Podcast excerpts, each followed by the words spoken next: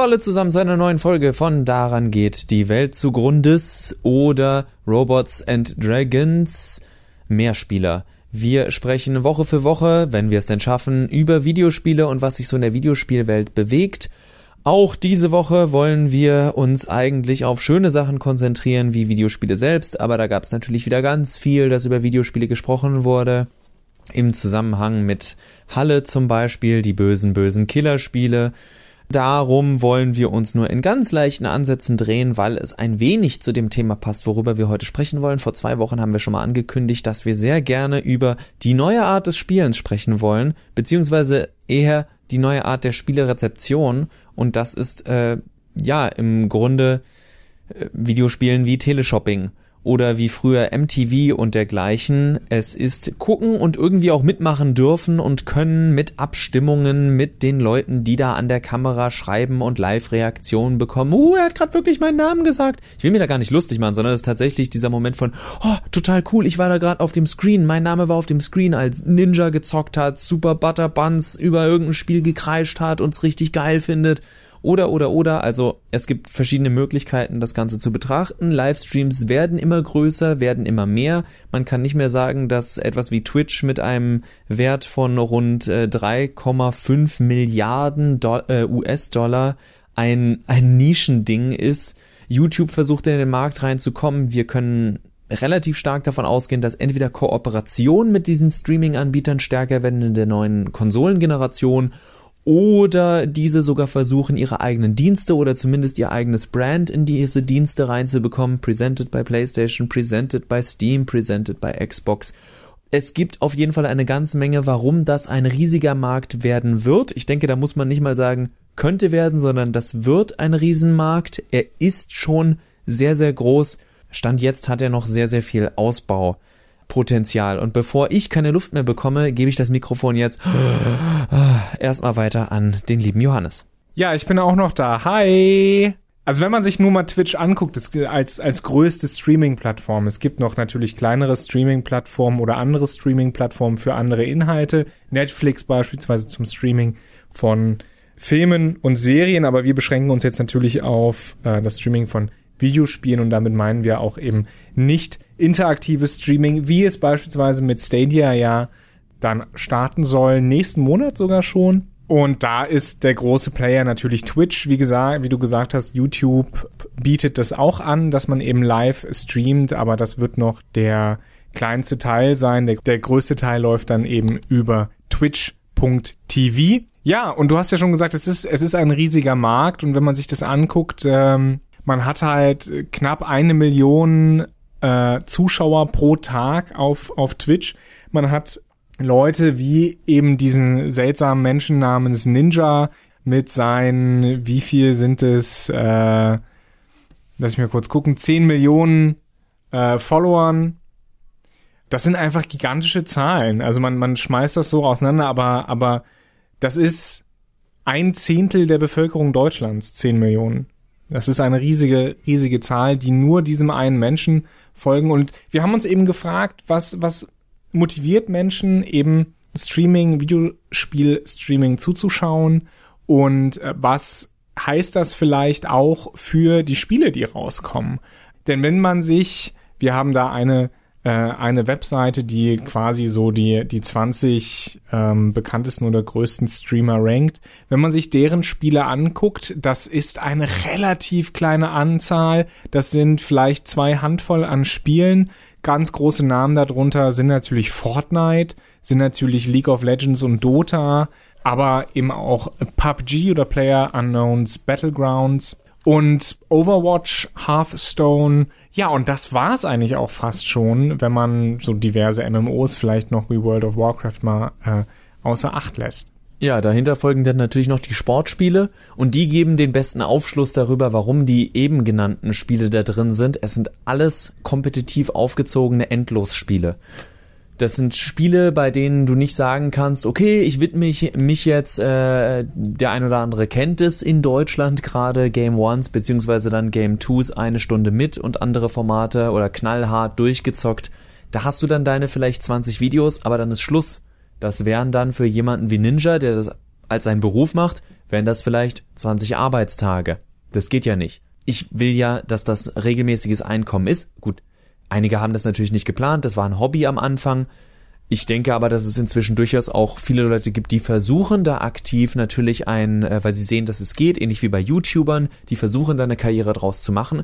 Und da sind diese Spiele gefragt. Also natürlich, jetzt kommt sofort, Moment, ich kenne da Leute, die machen das doch anders. Jemand wie Kronk, der macht das doch anders und, und, und.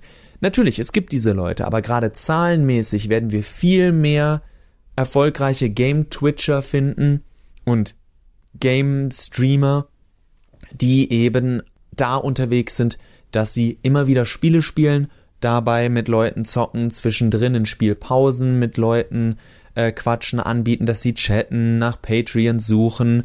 Das wird sich auch immer noch weiter ausbauen in, wir haben jetzt hier diese 20, die sehr wahrscheinlich alle schon ihre, ihr Sponsoring haben, ihre Sponsoring-Deals. Das wird sich weiter ausbreiten. Das wird sich natürlich, das ist für mich ganz interessant, das wird sich, glaube ich, bei den Sportspielen in der näheren Zukunft stärker ausbreiten als bei den jetzigen Top 20, denn es ist leichter, Spiele zu vermarkten, in denen sich nicht Leute gegenseitig abknallen. Da können wir jetzt eventuell mal ganz kurz eben, weil es gerade leider aktuell ist, diesen Dreh nehmen. Jetzt hieß es, der äh, Schütze da in Halle hat Videospiele gespielt, hat ja eigentlich nichts anderes gemacht, kam nicht aus dem Haus raus, nur Videospiele, also Horst Seehofer, das war so die Narrative, die einige hingestellt haben, also Horst Seehofer direkt, wir müssen da mal wieder ein Auge drauf werfen. Das Interessanteste an der ganzen Geschichte ist, die prominenteste Stimme, die ihm in den Medien entgegengestellt wird, ist ein gewisser blau, derzeit glaube ich noch, blauhaar gefärbter Rezo. Nicht der von den Grünen, diesen Fehler hat schon mal Faznet gemacht das ist nicht ein mit 50-jähriger oder mit 60-jähriger Politiker, sondern ein junger Mann, der eben YouTube-Videos macht. Obwohl ich natürlich finde, dass blaue Haare auch äh, jemandem wie Rezzo Schlauch stehen würden. Da ist es jetzt eben auch so, dass man dadurch auch noch ganz kurz, deswegen erwähne ich das, erkennen kann, diese Leute gewinnen auch, seines YouTuber, seines Game-Streamer, diese Leute werden auch an Bedeutung als Person der Öffentlichkeit gewinnen. Denn jemand, eben mit der wahrscheinlich wie, wie Ninja sechs Millionen Dollar oder sonst wie viel wert ist und in der Woche wahrscheinlich so viel macht wie äh, Johannes und ich in zehn Jahren, keine Ahnung, wenn überhaupt, dann muss man sich sagen, diese Leute kann man nicht eigentlich einfach ignorieren.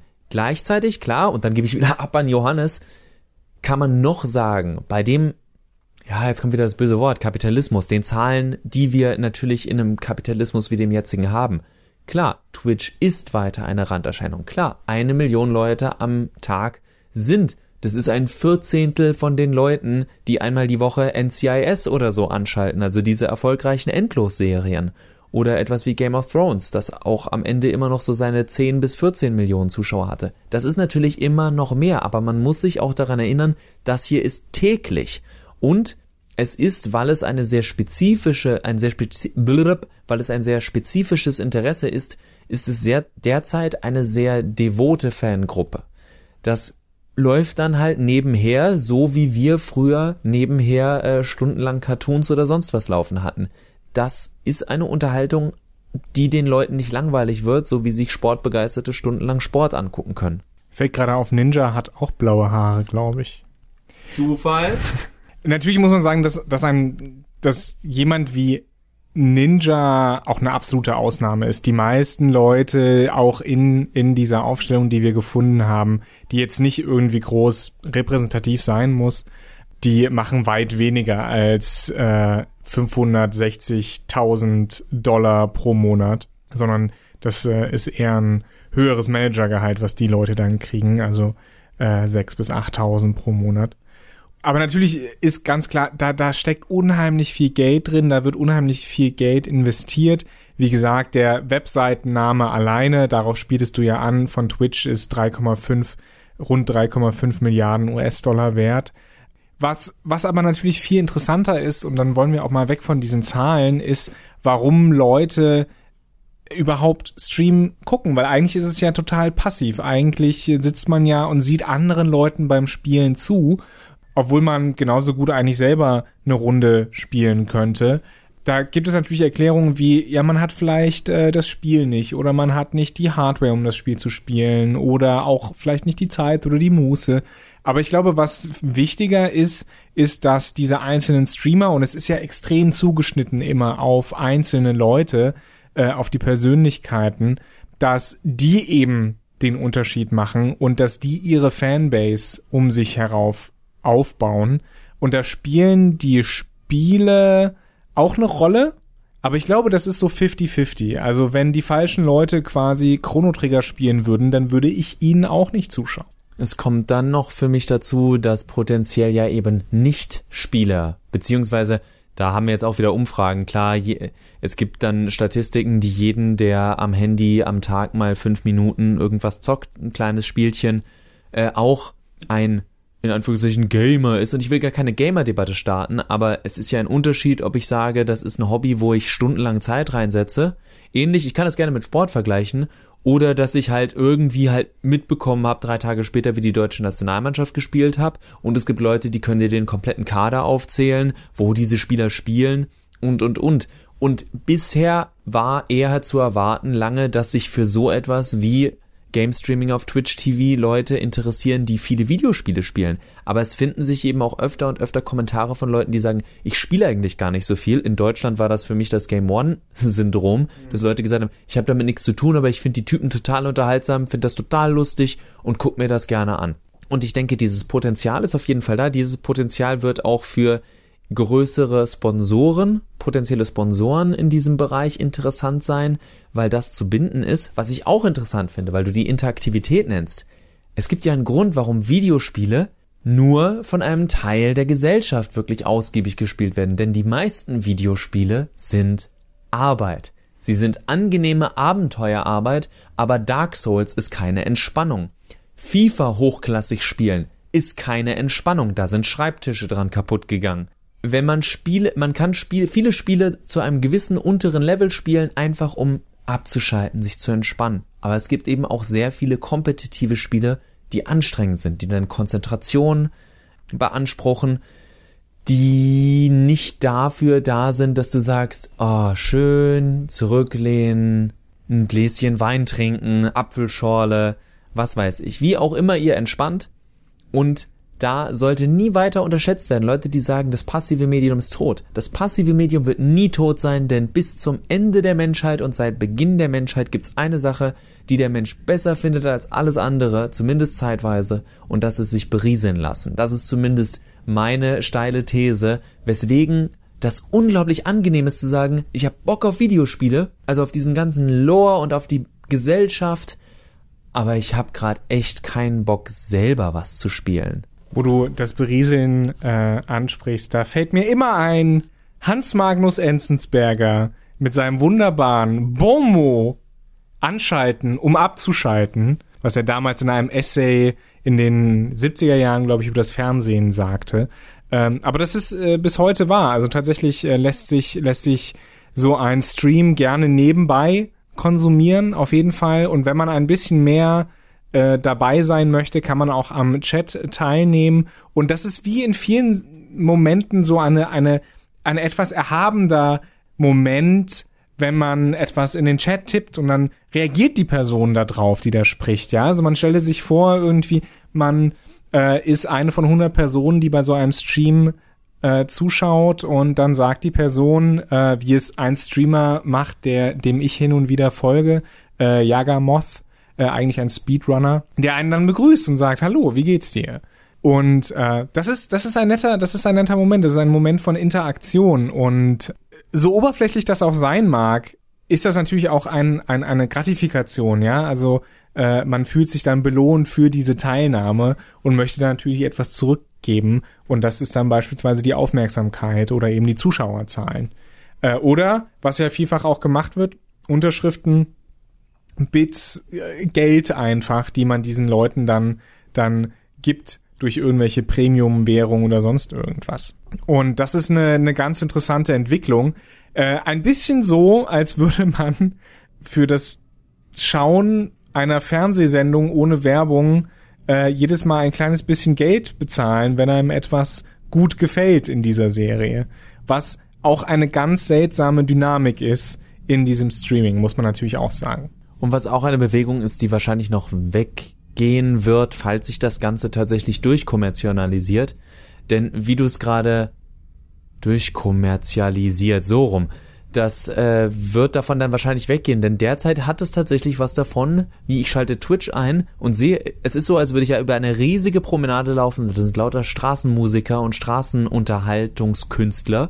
Und ich bleibe bei dem stehen, den ich gut finde. Und ey, der macht das ja einfach so, weißt du was, dem äh, tue ich was in seinen Hut. Klar, wenn ich, ich kann mir vorstellen, dass es bei jemandem wie Ninja viel weniger geworden ist. Klar, du hast, du hast wahrscheinlich sowas wie Patreons oder dergleichen. Auch einige größere werden das auf jeden Fall haben. Aber diese Einzelspenden werden, wenn du weißt, dass da inzwischen wie bei jemandem wie Ninja auch Verträge, professionelle Verträge hinterstehen, da würde ich jetzt erwarten, dass die Denke kommt, na, der hat's ja schon. Den muss ich nicht mehr unterstützen. Ist ein bisschen wie bei großen Musikern, weil machen wir uns nichts vor. Es wurden selten die Alben von den kleinen Musikern illegal gebrannt, es waren die Großen und oftmals war dann diese moralische Entschuldigung, ja, aber die haben es doch eh und die haben so viel, warum soll ich denn dafür zahlen? War ja auch ein großes Problem bei Videospielpiraterie, wo oftmals große Spiele dann am Jammern waren und kleine hat man dann gerne unterstützt.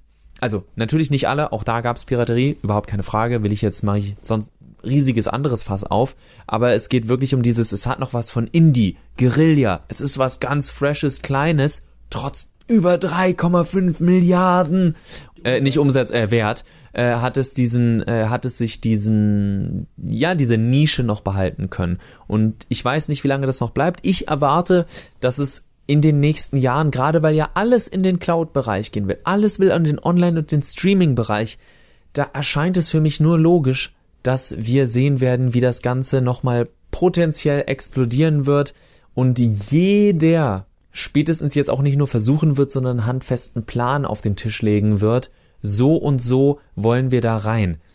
Letzter Punkt da für mich.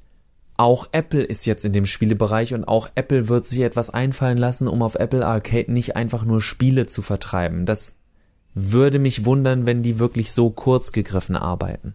Das werden wir sehen. Ich kann mir das noch nicht so ganz vorstellen, weil Apple ja nicht eine Gaming-Plattform ist, also wenn man halt Mobile Gaming mal außer Acht lässt, da war äh, I, iOS beziehungsweise war das iPhone ja schon Vorreiter für viele Mobile-Spiele. Aber man muss sagen, das ist auch alles sehr beschränkt immer auf, äh, auf einen Markt, nämlich die USA. Genau wie Twitch TV ist auch in den USA nur so groß.